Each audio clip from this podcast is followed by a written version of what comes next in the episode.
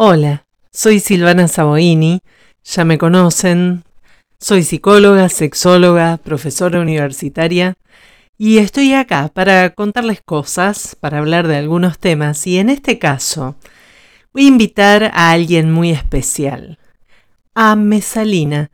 Mesalina es una escritora que hace los relatos eróticos para nuestro programa Entre Cuatro Paredes que compartimos con Marcelo Yancerra en, en este momento por Radio Rivadavia Rosario y algo que surgió en Instagram durante la pandemia, cuando todo el mundo hacía los vivos de Instagram. Bueno, Marcelo Yancerra y yo, con Laura Mauri, que leía estos relatos y que los sigue leyendo en Radio Rivadavia actualmente, eh, bueno, eh, compartíamos eh, ese espacio con la gente eh, los miércoles a la noche, la verdad es que la pasábamos muy bien.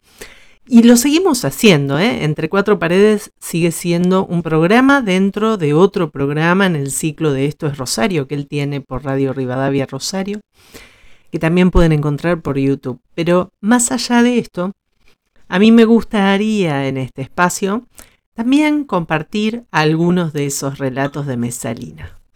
Entonces, les comparto el primero de ellos.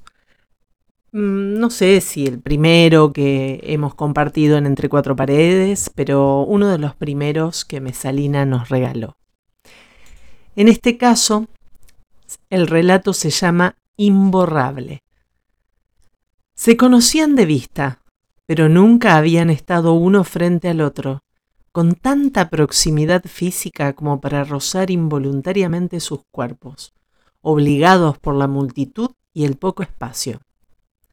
Se miraron, se saludaron, tan cerca que pudieron sentir la electricidad recorriendo todo su ser, excitando cada una de sus células con un impulso inexplicable.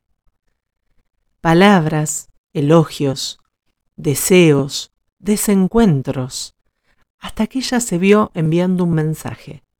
Estoy abajo. Subieron sin saber qué decir. Cerraron la puerta con la incomodidad de los primeros minutos, plagados de incertidumbre, hasta que quedaron a la distancia suficiente para que se produzca la magia.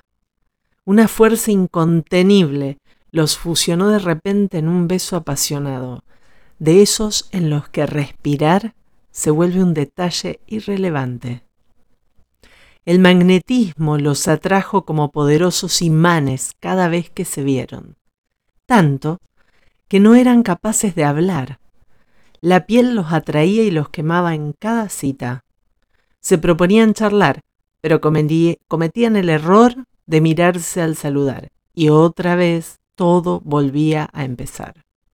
Se comían a besos, con la misma voracidad que se tocaban, se acariciaban, con una ternura caliente, cuidada y desenfrenada.